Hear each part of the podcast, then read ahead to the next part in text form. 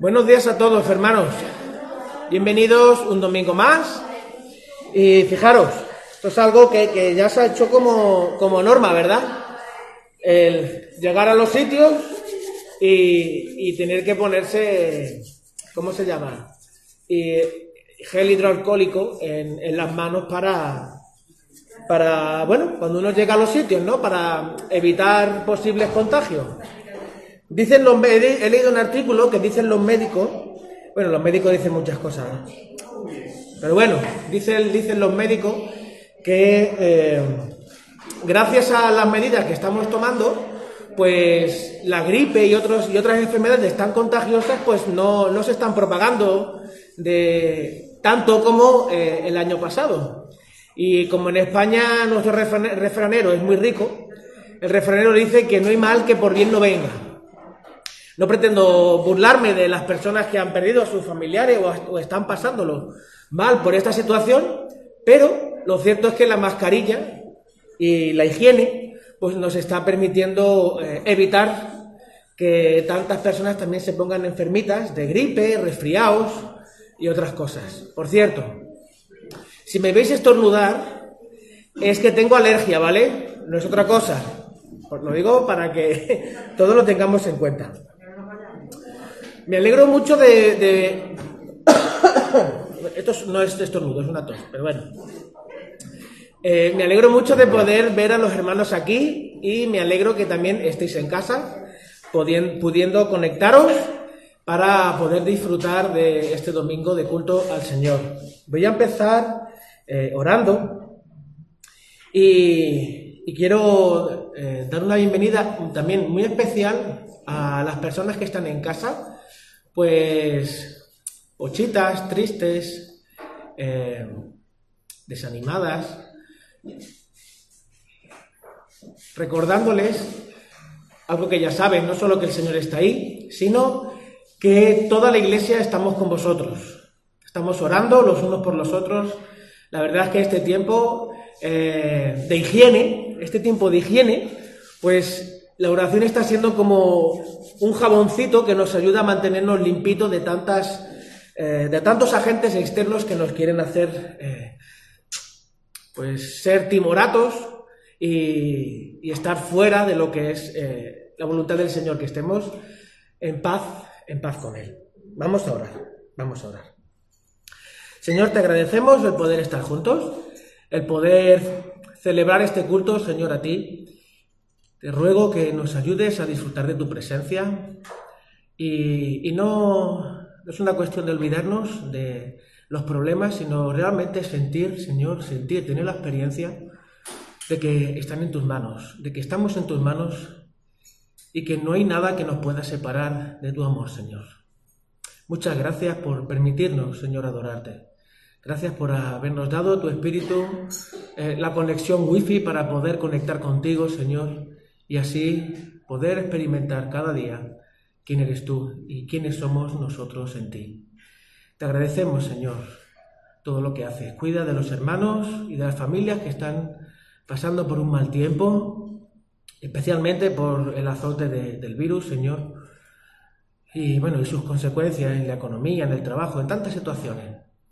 Ayúdales, Señor, que se sientan eh, cobijados y abrazados por ti y también, Señor, por la iglesia, eh, la iglesia Tarsis y las otras iglesias, Señor, que sigan siendo sal luz allí donde tú las pones. Muchas gracias, Señor, por permitirnos vivir este nuevo año y ayúdanos, Señor, a llegar al final de este nuevo año diciendo que una vez más hasta aquí tú nos has ayudado. Muchas gracias, Señor, en tu nombre. Amén. Os voy a leer un, texto con el que, bueno, quiero eh, introducirnos en el, culto de hoy. Es muy conocido por todos y dice así, el Señor es mi pastor, nada me falta. En verdes pastos me hace descansar, junto a tranquilas aguas me conduce. Como veis, ya no lo estoy leyendo en una versión que conocemos todos, ¿vale? Esto es, esto es para que nuestra mente esté despierta. Me infunde nuevas fuerzas, me guía por sendas de justicia por amor a su nombre. Aún si voy por valles tenebrosos, no temo peligro alguno, porque tú estás a mi lado. Tu vara de pastor me reconforta. Dispones ante mí un banquete en presencia de mis enemigos. Has ungido con perfume mi cabeza, has llenado mi copa a rebosar. La bondad y el amor me seguirán todos los días de mi vida y en la casa del Señor habitaré para siempre. Este salmo mm, por siglos ha reconfortado a, no solamente a los cristianos, sino a toda persona que ha querido buscar a Dios.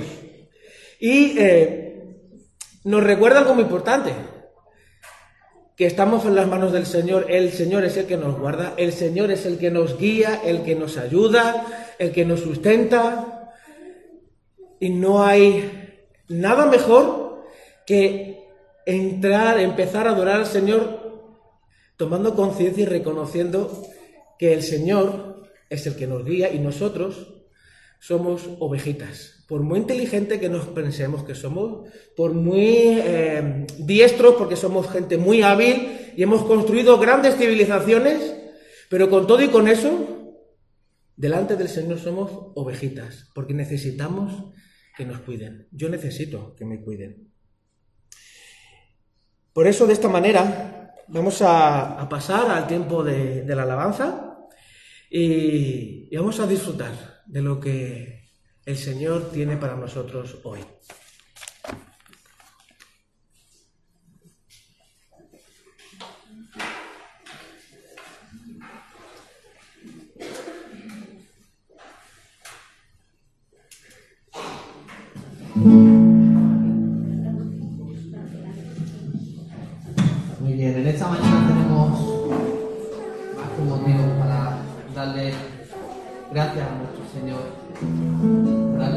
Gloria y vamos a recordar lo que también Él hizo por nosotros en, en la cruz.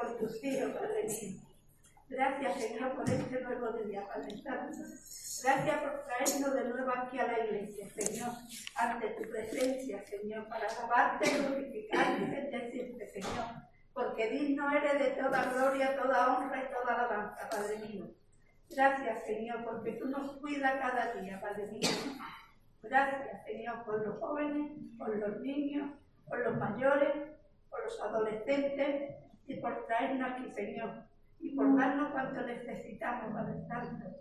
Gracias por tu gran amor. En el bendito nombre de tu Hijo amado, amén, Señor. Amén.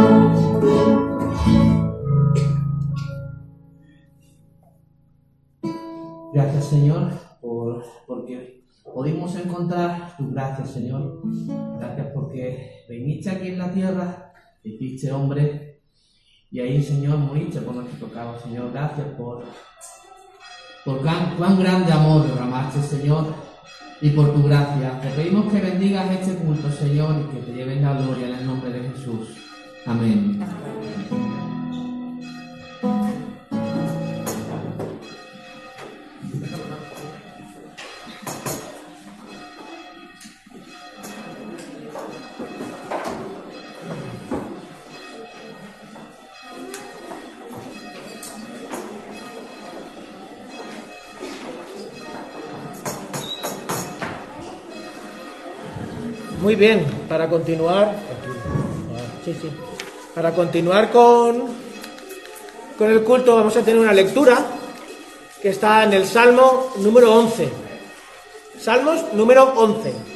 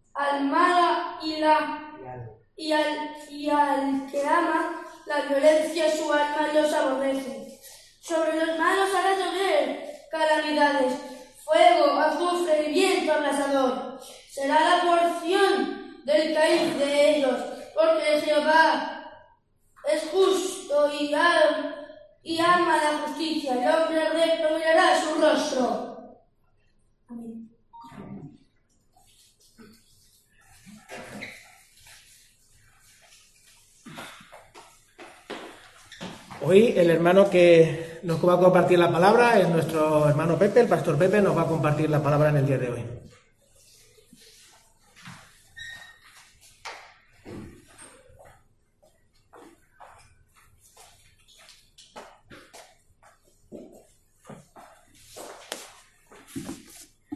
Bien, hermanos, como, como siempre,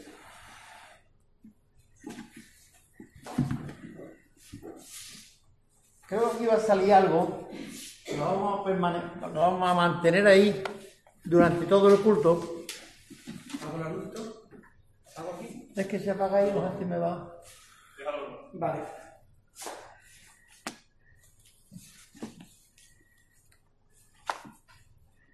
El Salmo 11 es un salmo escrito por David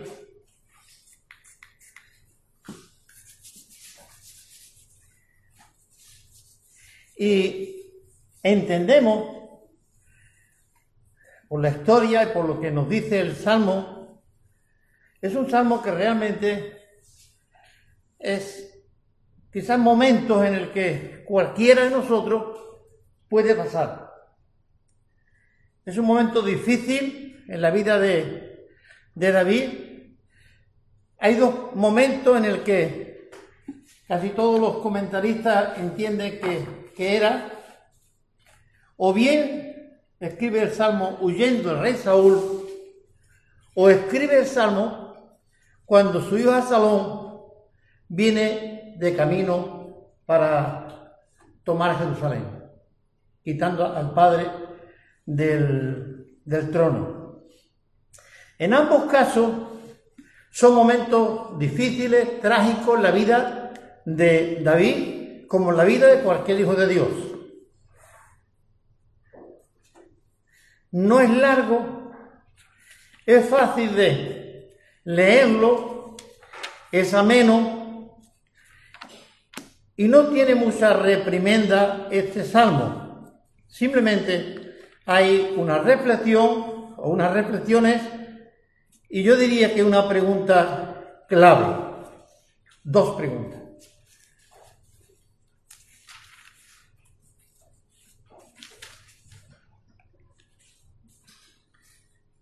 La primera pregunta es, ¿cómo decía mi alma que me vaya colade al monte? La segunda pregunta es, ¿qué hará el justo? Bien. Dios nos ayude en esta mañana, hermano, poder entender lo que el salmista escribe. Entiendo que guiado por el Espíritu Santo, para nuestra enseñanza, porque así dice la palabra, que todo lo que fue escrito fue escrito para nuestra enseñanza. Así es que, hermanos, que Dios nos ayude en esta mañana a entender no tanto lo que yo diga, sino lo que aquí dice. ¿De acuerdo? Vamos a orar. Querido Padre, te adoramos y te alabamos esta mañana. Bendecimos tu nombre, mi Dios, y queremos que tu Espíritu Santo nos esté guiando en esta mañana a nosotros como a todos los que están en casa viendo este culto, Padre.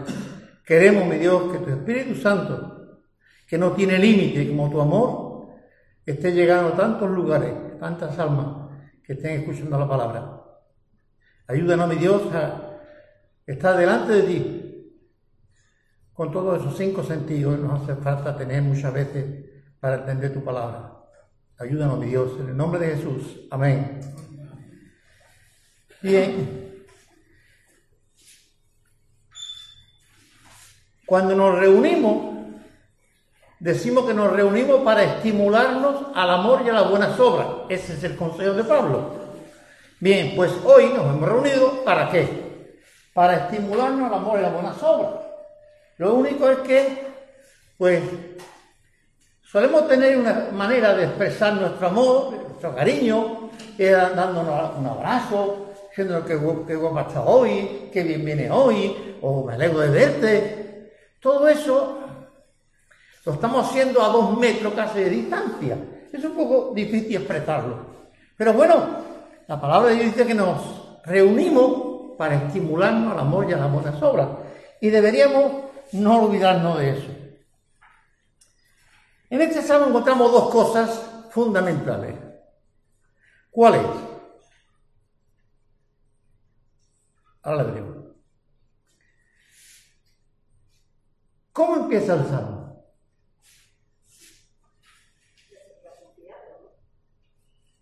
En Jehová he confiado. ¿Cómo va? ¿Qué es eso? Confié, confío, confiaré. En Jehová he confiado y yo voy a decir, todo el tiempo. Todo el tiempo momento quizás he bajado el baremo o he subido el baremo, pero, o el aforo, no sé cómo decirlo ya, pero sencillamente en Jehová he confiado. Va a hablar de la tragedia, pero él pone ya por encima, por encima de todas las tragedias que haya, en Jehová he confiado. Anoche me llega una carta circulado un pastor que estuvo ahí en Rota hace un montón de años, americano, y me decía, Pepe, estoy preparado para ir a Alemania, de mi edad, para irme a Alemania, a una base que está junto a Frankfurt, eh, va con los militares, y, pero el COVID me tiene aquí parado, estoy ya que no aguanto. Sí, estuvo en Rota hace unos años, hace muchos años, lo volví a ver a los 30 años, vino a Rota otra vez, está ahí dos meses en la iglesia de Rota americana. Luego fue a Japón, donde él ha desarrollado su ministerio mucho tiempo. Y así, ahora me dice, voy para Alemania, estoy esperando que me abran las puertas para poder entrar a Alemania. Hay algo que, que motiva, que mueve, algo que hay dentro. Y es que Dios te ha dicho, esto. Confía, yo estoy contigo. Otros pastores que estuvieron por ahí, pues están ya sentados al sol en Texas, porque todos son de la zona sur de Estados Unidos, están sentados al sol o cuidando su cabra o su caballo. Otro, que también lo he visto hoy, estaba celebrando su aniversario en mi casa con mis amigos, mis hijos, se veía, conozco a ellos porque nos hemos visto muchas veces. Y ahí están trabajando un culto, dos cultos, tres cultos en directo cada semana. Tiene más o menos mi edad. Bien, hermano, quiero decir esto. Cuando David habla esto, dice, en Jehová he confiado, nos está dando una cosa, una lección muy grande. ¿Cuál es? ¿Cuáles son mis bases? ¿Cuál es mi motivación? ¿Cuál es mi cimiento? ¿Cuáles son mis valores?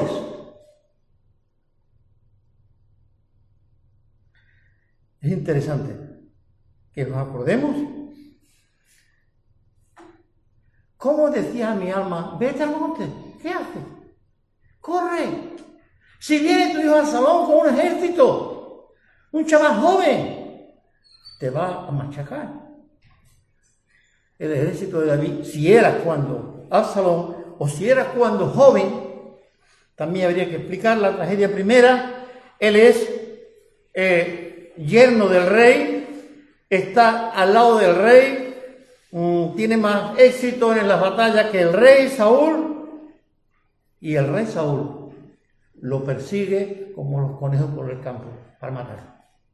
E igualmente unos amigos le dijeron, huye, mátalo, ahora que tienes la ocasión. Y él dijo, nunca yo extenderé mi mano contra un ungido de Jehová.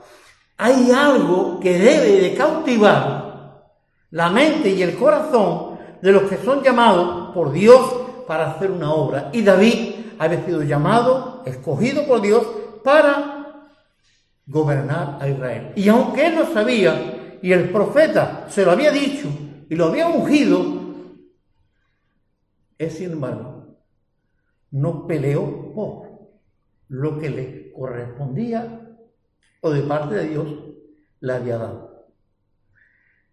Bien, seguimos un poco más. David confirma sus valores la circunstancia podía ser la de Asalón como la de Saúl, es indistinto, es igual, pero cuando encontramos al rey Saúl asustado, vean esto, asustado con un ejército de hombres tremendo, algunos ya asaltando o saltándose, yéndose, huyendo Aparece un muchacho por allí y escucha a aquel gigante Goliat desafiar al ejército de Saúl. ¿Cómo entiende aquel joven aquel desafío de aquel hombre? Si hay uno de vosotros capaz de vencerme, todos los filisteos nos rendiremos a David. Si hay uno de vosotros, el hombre era tres veces yo, pues nadie, todos estaban asustados, algunos estaban llenos. Y este muchacho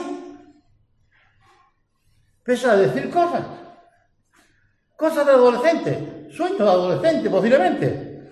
Lo llevan al rey Saúl y le dice David, al rey Saúl, escuche, ¿quién es ese incircunciso? un brazo muy incircunciso, que se atreve a desafiar a quienes. No a cualquier cosa, ¿eh? No estamos peleando con los americanos, ni con los rusos, ni con los de Irak. No, no. Al ejército de, díganlo fuerte, de Dios. De Dios. ¿Cómo se atreve ese? ¿Quién es ese? Para desafiar al ejército de Dios. Eran ángeles los que estaban allí en el campo. No eran ángeles, eran hombres. Pero que Dios había escogido ese pueblo para que fuera su pueblo. Y David tiene un respeto muy grande por lo que Dios ha dicho. Y Dios ha, declarado que este es mi pueblo y esos son mis hijos. ¿Quién es ese? Para desafiar Saúl le dice, muchacho, es que tú eres, es que tú eres, hombre, para reírse, que tú vengas aquí a decirme a mí. Y él le cuenta experiencias espeluznantes. Y tiene una enseñanza muy grande, esta enseñanza. Diría majestad, si es que se usaba la expresión entonces. Cuando yo cuido las ovejas de mi padre, aclara, ovejas de mi padre, no mi oveja, la oveja de mi padre. Y viene un oso, como si vino un león, y coge un cordero, yo se lo saco de la boca, libero al cordero y lo mato al león o al oso. ¿Tú? ¿Chaval? ¿Tú? Si era león como será oso, y a ese que está ahí yo lo voy a matar. Porque está desafiando al ejército de Dios.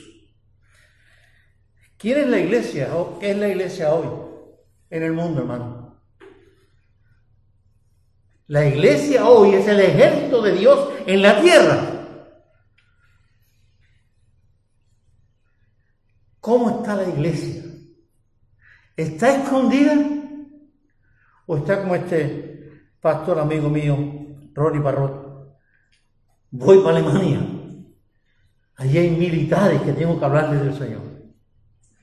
Alemania está como España, Alemania está como Inglaterra, Alemania está como todos los países del mundo, lleno de virus por todas partes. Él va allí y va con su mujer, que es tan mayor como él. Bien, estas palabritas que nos dice a nosotros, yo voy a matar a ese, porque nadie es quien para desafiar al ejército de Dios. Reflexione, mi hermano, si somos el ejército de Dios, antiguamente teníamos la iglesia católica, que era la con la que siempre estábamos peleando, porque no había otros enemigos por medio. Hoy tenemos más enemigos que, que la iglesia, y más peligrosos que la iglesia. Bien, ¿qué más? Las batallas grandes, hermano, del rey David, no fueron tanto con los filisteos, fueron con él mismo. David no era un superhombre. David era un muchachito, sencillamente. Primero con sueños de grandeza o de adolescente, segundo un joven maduro y al final parece que un proscrito por su gobierno, por su rey. Pero hay una cosa que David no conocía por lo menos no le vemos en sus escritos. ¿Cuáles fueron los primeros efectos del pecado en Adán y Eva?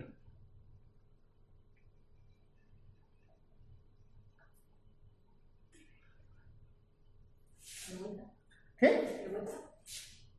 Vergüenza. Sí, pero junto con la vergüenza había otra cosa. Cuando Dios le preguntó, le dijo, le dijo, ¿tienes que tener vergüenza? No le dijo vergüenza. ¿Qué le dijo? Miedo. Miedo. ¿Qué es el miedo?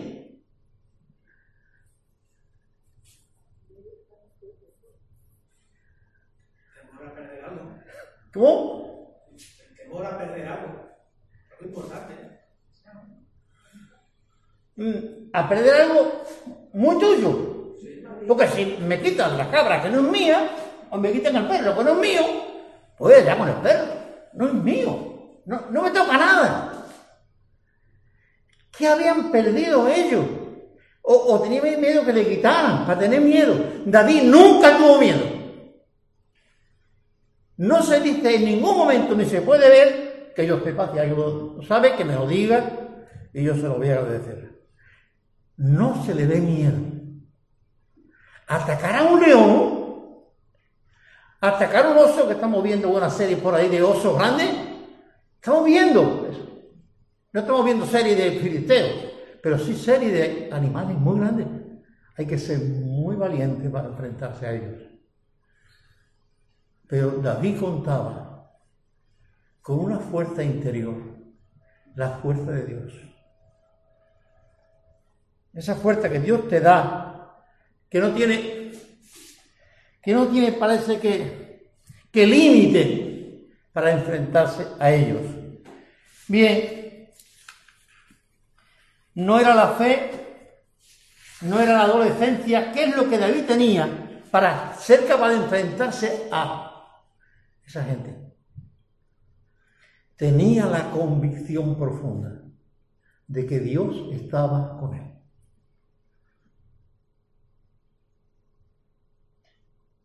¿Sí? Tenemos nosotros esa convicción que tenía David. Y nos enfrentamos a situaciones o le damos la vuelta o simulamos lo que no somos.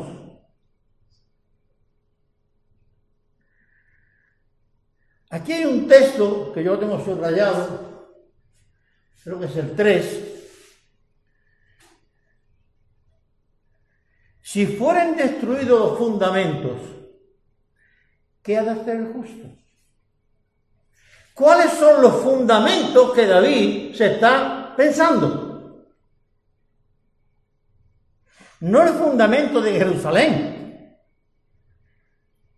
es el fundamento de la nación de Israel como país de Dios, como pueblo de Dios. Pero a la misma vez, Él como hijo de Dios, como perteneciente a ese reino, Él dice, en Jehová he confiado. ¿Cuándo? Cuando tenía el león, cuando tenía el oso, cuando tenía lo otro, cuando tenía el gigante. Yo he confiado y confío en que mi rey, otro texto muy importante que hay ahí, ¿dónde está Jehová? ¿Dónde está tu Dios y mi Dios? Mi Dios está en el templo. Mi Dios está en el templo. Y me puedo acercar a Él. Allí está mi Dios. Yo no tengo un Dios que se asusta y sale corriendo. Juan 10, hay una frase que me gustaría verla aquí ahora, pero bueno. Dice, el asalariado, cuando ve venía el enemigo, ¿qué hace? ¡Oh! Estas ovejas no son ni mías, ¿vale? ¡Oh! Y se va corriendo. David no tiene ese convencimiento. No soy un cobarde. ¿De quién eran las ovejas que David pastoreaba?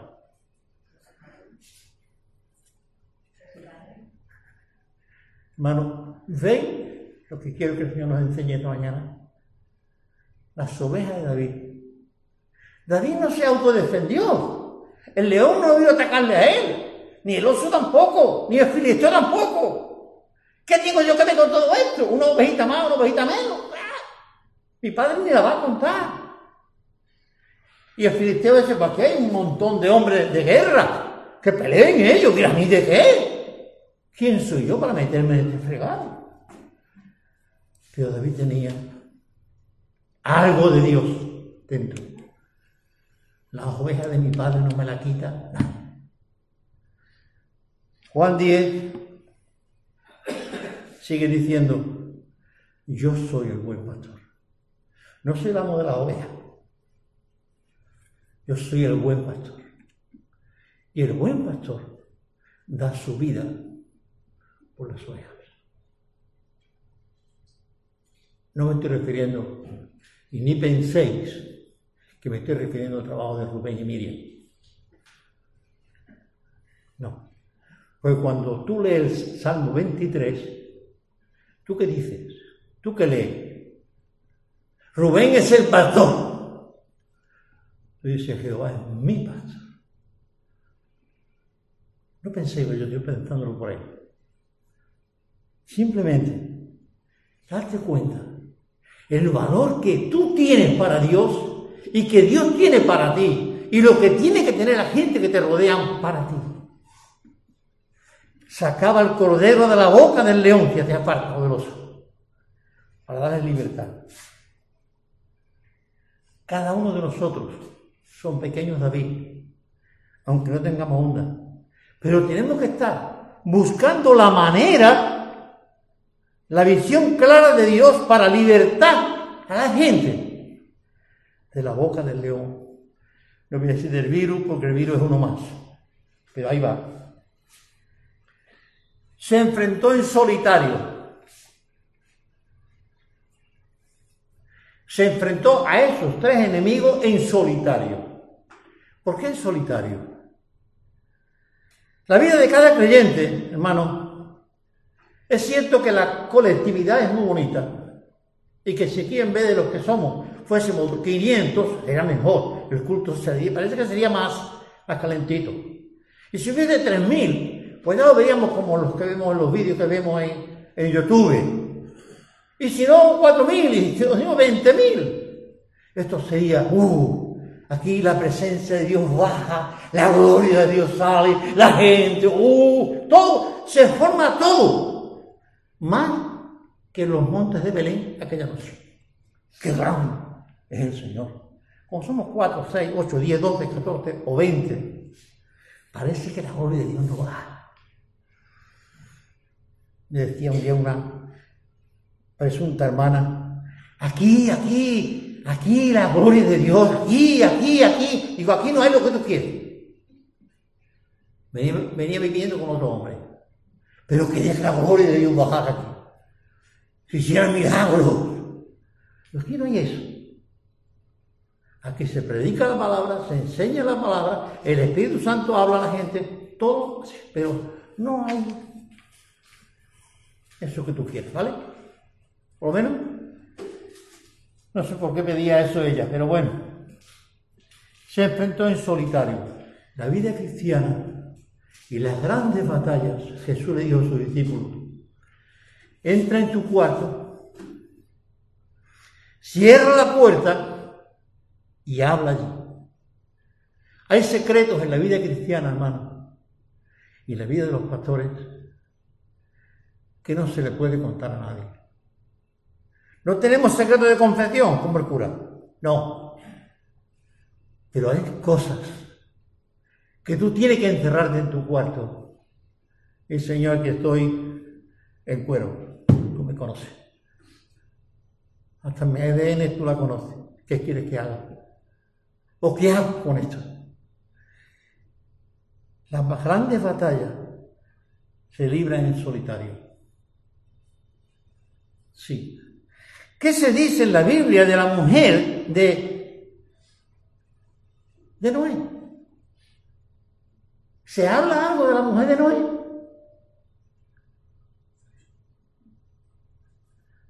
Sí se habló de la mujer de Abraham. Sí, muchísimas veces, mi hermano. Las grandes batallas se libran aún aparte de tu esposa porque son asuntos tuyos y Dios, tuyo y Dios. Quizá no esté de acuerdo con algunos, pero bueno. Tú y Dios. Tú y tu responsabilidad. Tú y tu llamamiento. Tú y tu congregación. Tú y las ovejas de tu Padre. Tú y las ovejas de tu Padre. Cuídalas. Padre, las que me diste, Juan 17, Padre, las que me diste las cuidé. Ahora te las dejo aquí, papá. Sigue tú cuidando mientras estos días que yo voy a un poco muy trastornado con mi muerte en la cruz. ¿Vale? Algo más. ¿Cómo están nuestros fundamentos? El verso 3. ¿Qué tiene que hacer el justo? en situaciones como las que estamos viviendo ahora mismo, no estoy hablando del COVID, aunque sí está promedio, pero la revolución social, cultural, la revolución psicológica, revolución moral, revolución de todo tipo que se está viendo hoy. Las iglesias se están cerrando y convirtiéndose en discotecas. Estamos hablando hasta de Alemania y algunos otros países más del norte. ¿Qué está pasando? ¿Por qué? ¿Por qué? El niño le dice al padre, papá, no voy a la iglesia, qué aburrido. Ponemos aquí luces rojas. Ponemos aquí luces de juego de estas. Vale, vamos a ponerlas. A ver si los niños vienen a la iglesia. ¿Qué podemos hacer? Creo que un texto que se citó no hace mucho, preguntar, paraos y preguntar por la senda antigua ¿Cuál fue el buen camino? ¿En qué momento de la vida yo tuve mis mejores momentos con Dios? ¿Cómo andaba yo entonces? ¿Cómo era mi relación con Dios? Ahí está la base. No se responde a la pregunta, ¿qué hará el justo? Porque tú sabes lo que tienes que hacer. Lo que tiene que hacer el gusto no se enseña en la universidad, no se enseña en los seminarios, se enseña sola con Dios, tú y Dios, cuidando tus ovejas en el campo. Allí se cuida, allí se aprende. No hay otro lugar, no hay otra aula mejor que estar delante de tus ovejas contemplándolas y pidiendo a Dios por cada una de ellas. ¿Por qué no se responde qué ha de hacer el justo? Porque tú sabes que tiene que hacer el justo. Dos frases que están ahí siempre en este salmo es el justo y el malo. Esto es una competencia continua. El malo hace todo lo que hay que hacer por llevar al creyente a su campo. El diablo no tiene límite. Se dice del, del hombre que lo coge haciendo, pues, pasando la ley, que ha matado a alguien, por ejemplo, y dice que él puede usar todas las versiones que quiera para tratar de defenderte, decir las mentiras que quiere decir, o cambiar la, versión de cómo fue el, hecho, contar y defenderse. Pero la verdad es que el justo nada más que tiene una. El creyente no tiene para defenderte. ¿Por qué no? Porque hay una nada más. Cristo, Cristo, Cristo. Cristo es la piedra angular de la iglesia. No se sostiene sobre siete columnas, como un día me decía eh, de Roma. No, no, no. La iglesia de Cristo, además que tiene una piedra angular. Y no hay otro fundamento que el que está puesto. Cristo, Cristo, Cristo. Arrepentimiento y perdón de pecado. No hay más argumento. No le explica a la gente aquello que ni entiende, pero sí que quieren saber. Que ellos son buenos.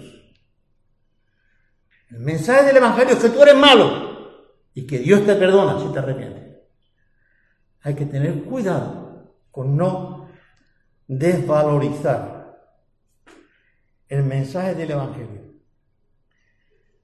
David, en solitario, sin miedo, pero con paso lento, va avanzando. El justo, al final, ¿qué dice al final del Salmo? Lean el último versículo.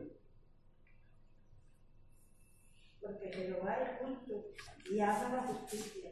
El hombre recto mirará por su Un poquito más arribita.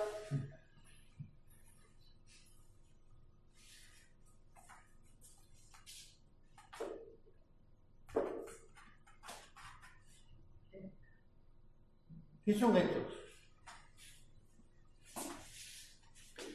Son los hijos de Dios, los que verán el rostro de Dios. Los otros, ¿cuál es el fin de ellos? Miradlo ahí. cuando lo leía me acordaba de, una, de dos ciudades. Sodoma y Gomorra, azufre, fuego. Ahí estarán todos los que hoy bailan y saltan. Sí, todo lo que se divierte muy bien, lo que tiene muchos mensajes distintos, lo que tiene muchas versiones distintas, lo que tienen todo eso, cuidado. Verán a Dios los justos, no los que se autojustifican, sino los justos, los que esperan en Dios, los que se enfrentan a grandes batallas como David, los que pelean no por sus propios derechos, sino por los derechos de los demás. La oveja que estaba en la boca del león, él se la quitó. Y cuando vio aquel gigante y vio el ejército de Jehová, ¿qué pensó? ¿Quién es este? Hermano, tenemos que tener claro que la iglesia de Dios es el ejército de Jehová. Si eres el ejército de Jehová, tú tienes que estar peleando la batalla todos los días. Los himnos antiguos, el otro día hacíamos algún comentario, los himnos antiguos se habla de batalla, se habla de pelea. Contendamos jóvenes por la fe. Otro muy famoso en su tiempo. O jóvenes venid, su brillante pabellón, Cristo, firme y adelante, huestes de la fe, ejército de Dios, pelea la batalla. ¿Dónde está? Hermano, es cierto que cuando yo fui a la mili tenemos un mosquetón que había que cargarlo una a una. Luego, cuando terminé, ya me habían dado un SEMME que disparaba 16 balas seguidas. Si yo no quitaba el gatillo de la, de la metralleta. Ha cambiado, cambió. Y ya hoy no sé lo que, lo que hay. Pero fijaros, nunca el soldado deja de ser soldado. Bien, termino. ¿Cómo empieza el salmo?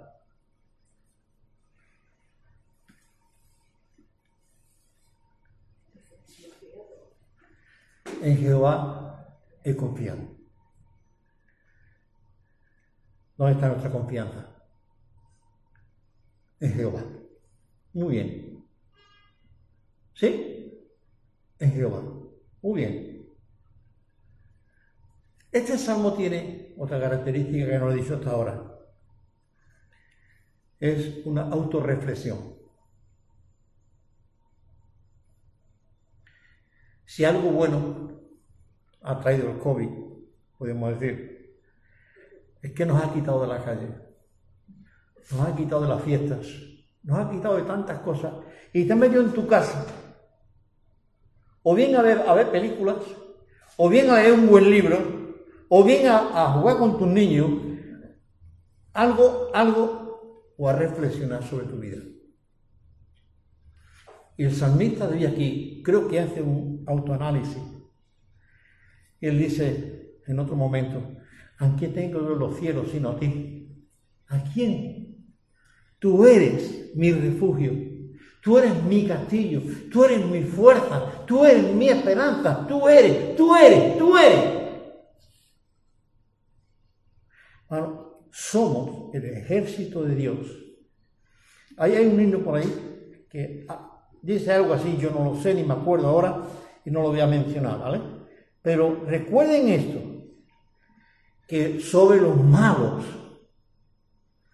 hará llover fuego y azufre, pero los que esperan en Jehová, ellos verán su rostro ellos verán su rostro. ¿Tenemos ganas de ver el rostro de Dios? Claro que sí. Y quitarnos de toda esta mansarga de historia que tenemos aquí en la tierra. Pero cuidado. Tus cimientos, vigílalos. Vigila tus cimientos. Si fuere destruido los fundamentos ¿Cómo son nuestros valores cristianos? ¿Cómo son nuestros principios cristianos? ¿Qué valor le doy yo a la palabra de Dios? ¿Qué valor le doy yo a la iglesia, cuerpo de Cristo? ¿Qué valor le doy yo a mi confianza en situaciones muy difíciles como la de David? ¿Qué, ¿Cómo tengo yo a Dios? ¿Quién es Dios para mí? Bien, hermano, Dios nos ayude a ver esto, porque creo que es fundamental que nuestro fundamento, que tú sabes cuál es, por eso no te da respuesta el Salmo, tú lo sabes. Analiza tu vida y mira a ver si los cimientos, si los fundamentos de tu vida se están requebrando. Que Dios nos ayude, mi hermano. Vamos a orar. Querido Padre, te doy gracias, mi Dios, esta mañana. Qué bueno es conocer a un Dios de poder. Qué bueno es conocer a un Cristo de virtud. Qué bueno es saber que tenemos un Dios ahí en los cielos. Qué bueno es saber que tenemos el privilegio de pertenecer al ejército de Dios. Qué bueno es saber que tenemos un Padre y a un Rey que no se ha quitado de su trono porque sigue reinando, a pesar de que Satanás esté luchando por quitar lo de, de su lugar. Qué bueno saber que tenemos un Dios santo en un templo santo. Señor, ayúdanos a buscar tu templo cada día, a buscar tu santidad todos los días, a saber usar el arma que tú nos has dado cada día. Ayúdanos, mi Dios. Sin ti nada podemos hacer. En el nombre de Jesús, tu Hijo amado Padre, te pedimos estas cosas. Amén. Amén.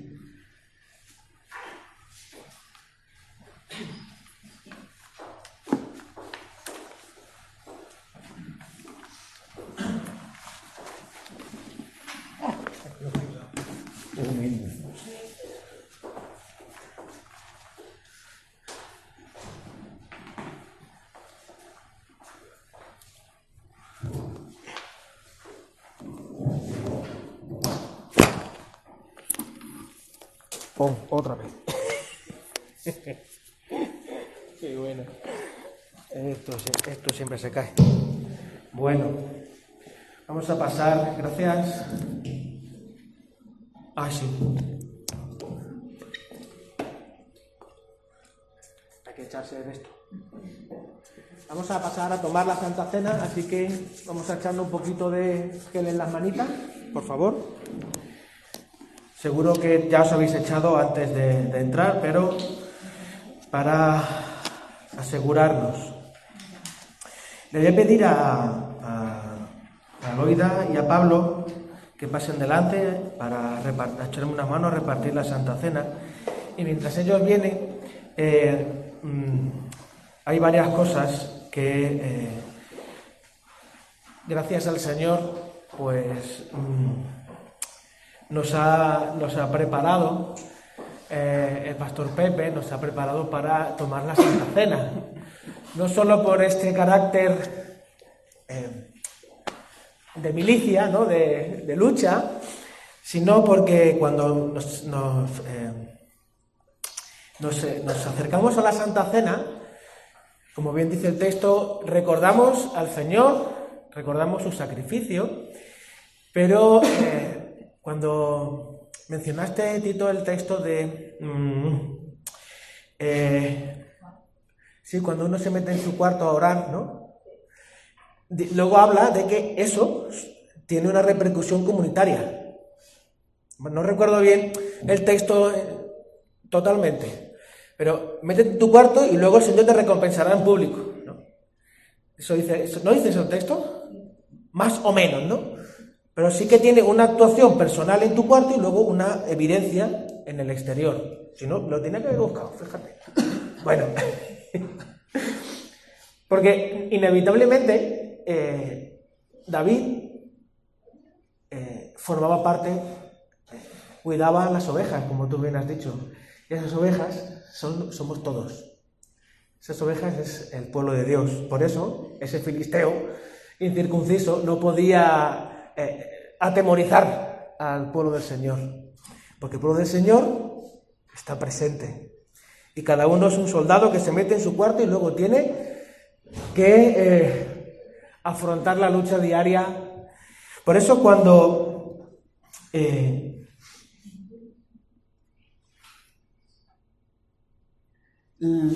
cuando nos acercamos a la Santa Cena, voy a leer, el, último versículo, el último versículo, el versículo 27.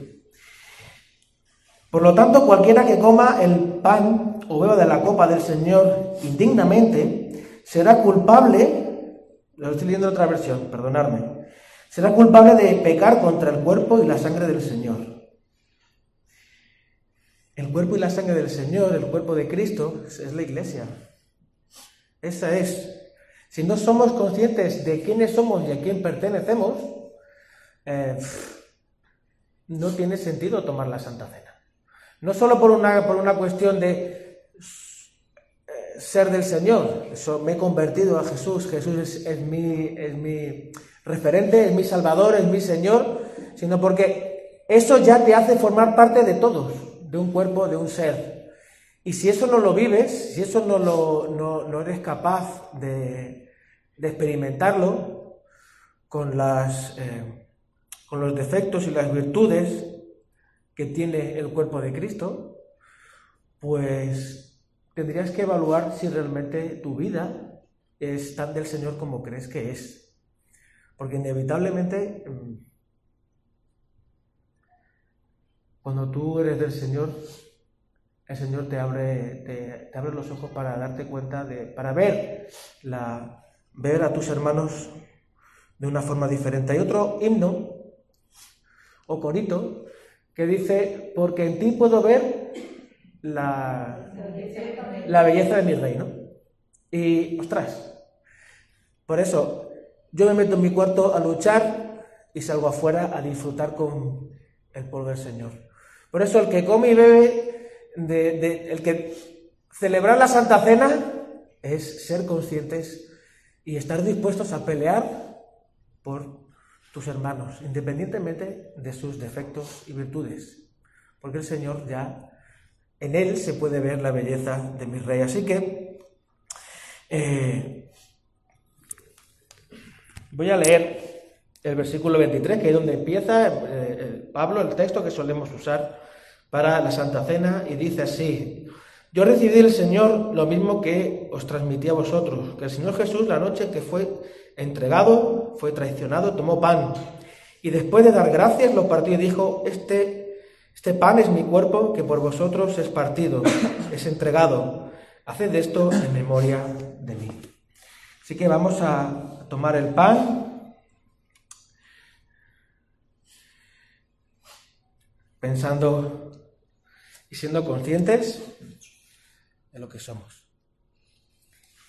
Señor, te doy gracias por, cada día que tú nos das la oportunidad de vivir. Te pido que, que tú nos ayudes, Señor, a, oírte, a estar dispuestos a hacer esas grandes cosas que tienes preparadas para nosotros, Señor, a glorificarte en las pequeñas también, Señor. Gracias por que tu amor no caduca, Señor, ni siquiera se enfría y, estás ahí tan cerca de nosotros, Señor.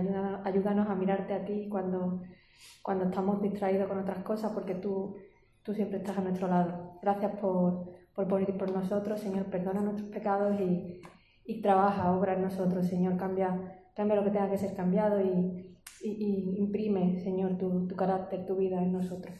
En nombre de Jesús. Amén. Comamos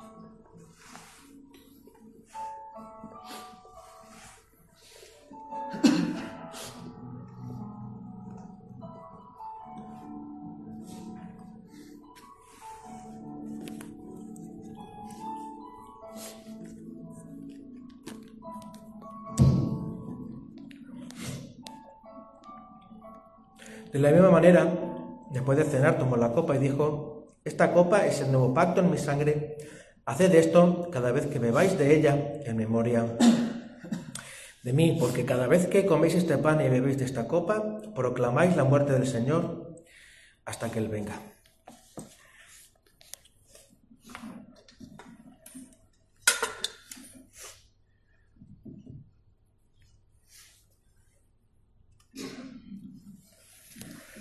Gracias, Padre amado, por este día precioso, Señor. Gracias por tantas bendiciones que nos han permitido también disfrutar en este día y en la vida que nos diste, Señor. Gracias también por la familia que nos diste, Señor, y por tu preciosa palabra, Señor, que hemos podido disfrutar hoy, Señor. Que pueda ser una realidad, Señor, que la es, Señor, pero que siga siendo, Padre, como veíamos en la vida de tu siervo, David, Señor, que Luchaba, Señor, con la fuerza de tu Santo Espíritu, Señor, y tenía esa confianza y vencía cualquier enemigo, Señor, porque, porque la victoria era tuya, Señor, y tú eres el que peleaba por él, Señor. Ayúdanos, Señor, a, a tener esa convicción, ese fundamento, Señor. Gracias, Señor, por tu palabra, Señor. Y gracias, Señor, porque no solo nos das tu palabra, Señor, sino nos das tu hecho, tu vida, Señor, y, y tu sangre, Señor, tu sacrificio, Señor. Eres un ejemplo, Señor, y ayúdanos, Señor, a, ser dignos, Señor. Tú nos haces dignos, Señor, no lo somos, Señor, tu sangre que bebemos, Señor, derramada por nosotros es la que nos hace dignos, Señor. Gracias, Señor, por tanto amor derramado, Señor. Y ayúdanos, Señor, a, de alguna manera, Señor, a que tú te puedas agradar, Señor, con nuestras vidas, Señor. Nuestra, Límpianos diariamente, arrepintiéndonos, Señor, por nuestros pecados, Señor, y ayúdanos, Señor, a aquellas, como se decía, aquellas horas, Señor, que tú tienes preparadas, Señor, para nosotros, con nuestros hermanos y familiares, aquellos prójimos que tú has puesto a nuestro lado, Señor. Gracias por tantas bendiciones, Señor, en tu nombre. Amén. Amén.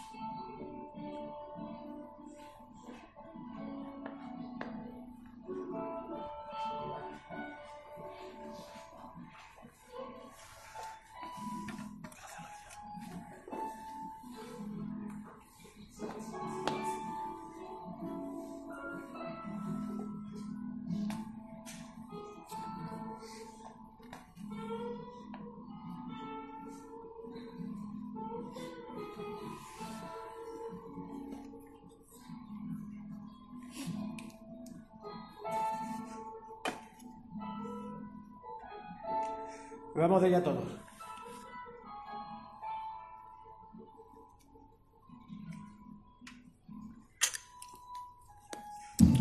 Señor, te agradecemos. Ese es el, sentir, Señor, predominante en nuestra, en nuestra vida. La, gratitud a ti, Señor, por quién eres y por lo que estás haciendo en, en este mundo, en nosotros, en la iglesia. Te rogamos, Señor, que este nuevo año que comienza, bueno, que ya ha comenzado, pero bueno, está dando sus primeros pasos, sea un, año en el que podamos identificar, Señor, nos des la gracia de identificar claramente tu cuerpo, Señor, tanto en los hermanos dentro de la iglesia como en las personas que han de formar parte de la iglesia Tarsis, de la iglesia Dios de gracia, de la iglesia de Asamblea Cristiana, de todas las iglesias en San Lucas, Señor, del país, del, mundo, Señor, este mundo eh, te necesita, Señor. Te rogamos que nos, nos des esa gracia de poder identificar claramente tu cuerpo y poder abrazarlo, Señor. Poder abrazarlo con la medida de seguridad y todo, pero bueno, poder abrazar a las personas, Señor tal y como tú hiciste con nosotros, sin mirar cómo estábamos, ni lo sucio que estábamos, ni las espinas que teníamos, ni el daño que te hacíamos, Señor. Tú nos abrazaste. Te ruego, Padre, que nos des la gracia de poder abrazar, Señor, a tu cuerpo. Muchas gracias por permitirnos formar parte de él. Y ayúdanos, Señor, a ser de bendición allí donde tú nos pones. En tu nombre, Señor Jesús. Amén. Thank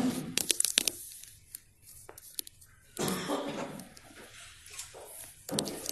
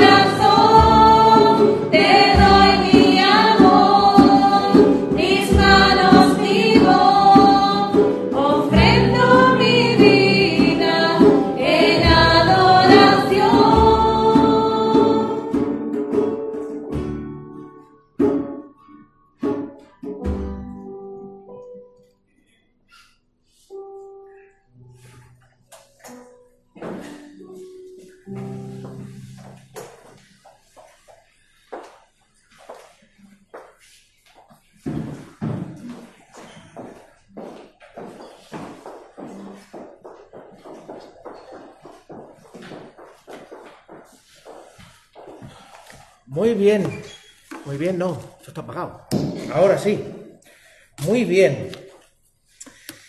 Hemos. Bueno, vamos. Estamos afrontando ya el, final ah, del culto al Señor. Y bueno, yo me llevo tarea a casa para. Porque yo, yo tomo notas de los sermones. Os lo recomiendo. Es una práctica útil para después en casa no solo recordarlo de vez en cuando, sino para meditar en lo que el Señor nos está diciendo a lo largo de cada domingo, porque el Señor nos habla cada domingo. Eh, quiero comentaros algunos temas de los anuncios. Ahí, hay que bajar el volumen de eso. Eh, la obra social de la iglesia, seguimos adelante con ella, ¿vale? Eh, en el boletín, que luego repartiremos, y ya, ya están, ya, no sé si se ha mandado ya por WhatsApp, mire, todavía no, ¿no? Bueno, pues cuando termine el culto se repartirá a mano y los que no estéis, no estáis aquí, pues lo recibiréis por, por WhatsApp. Y podréis ver que en los anuncios se habla de eso, del, banco de alimentos, la social de la iglesia, para que ciertamente recibimos ayuda de parte de la Cruz Roja, pero hay ciertos productos que no nos lo dan. Entonces, sobre todo productos de limpieza y algunos más. Lo podéis ver claramente en el, en el boletín de la, de la iglesia. ¿Vale? El 7 de febrero también está en el boletín, pero bueno, quiero comentarlo así a voz. El 7 de febrero tenemos la Asamblea General de la Iglesia. ¿vale? La asamblea que tenemos, la asamblea de enero, pues ya se está transformando en la asamblea de febrero, ¿vale?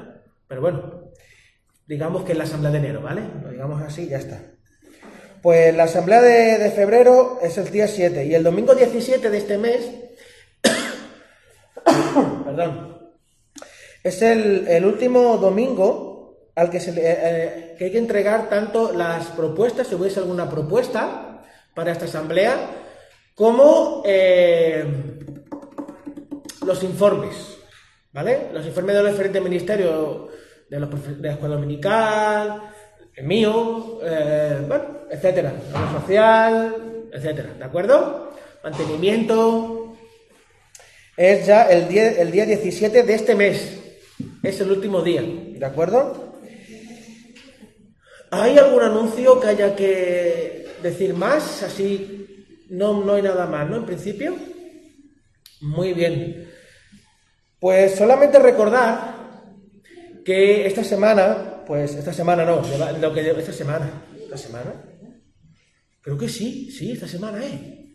Estamos de, la semana, la semana empezó el día, el día 4 empezó la semana, el lunes 4, yo voy a decir el 7, eso, el 7, el 3, bueno, da igual. Pues esta semana han habido uno, dos, tres, cuatro, cinco cumpleaños y un nacimiento. Que será otro cumpleaños para el año que viene esta semana. O sea que esta semana es una semana fructífera para la iglesia. ¿De acuerdo? En el boletín está el nombre de todas las personas. Si no lo has, sin por, por H o por B, se te ha pasado, pues felicita a esa persona un WhatsAppito. Son feliz cumpleaños, que eso no cuesta nada. Y a mí cuando me lo dicen, yo bueno, me siento bien.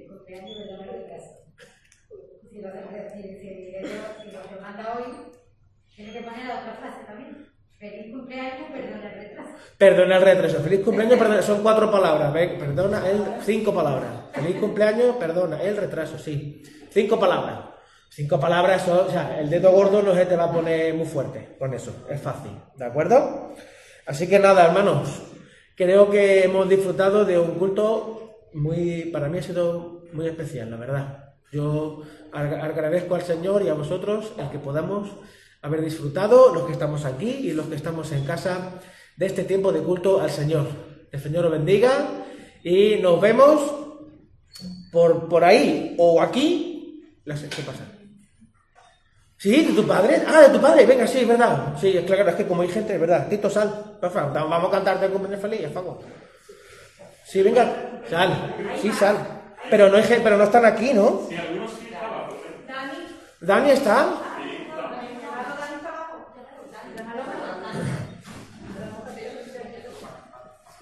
Ah, pues, fíjate tú que yo no he caído. Perdona, Tito, el retraso.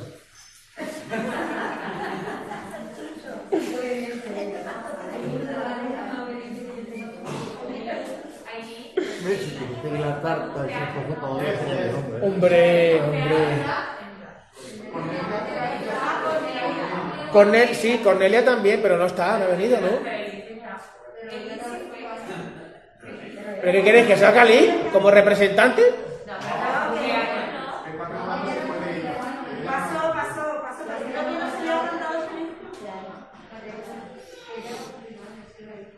Dani. Vete para acá, que va a decir una poesía. Vete para acá, que voy a decir una poesía. Vamos, vamos a cantar los dos. No, hombre,